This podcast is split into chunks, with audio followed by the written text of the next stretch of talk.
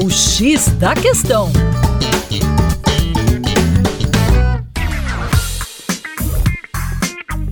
Olá, ouvinte, como vai? Tudo bem por aí? Com você, o Juninho Lopes, aqui do Terra Negra, hoje no X da Questão, para bater um papo sobre uma decisão do Parlamento Europeu. O Parlamento Europeu aprovou agora em fevereiro o um projeto de regulamentação que proíbe a venda de veículos novos com motores a gasolina e a diesel a partir de 2035 lá na União Europeia. Isso porque o transporte rodoviário é um dos setores mais intensivos na emissão de carbono nesse bloco econômico, sendo responsável aí por cerca de um quinto das emissões. Agora aqui, carros elétricos não são verdadeiramente carbono zero. A mineração dos materiais para suas baterias, a fabricação dos veículos e a geração da eletricidade que eles necessitam produzem aí gases que intensificam o efeito estufa. A questão é a seguinte: imagine só, para você abastecer o carro elétrico, você precisa de uma eletricidade que pode ter sido gerada em uma usina termoelétrica que queime carvão mineral. Na Polônia e também em outro exemplo aqui, na China e até mesmo na África do Sul, a principal fonte geradora de energia elétrica é o carvão mineral.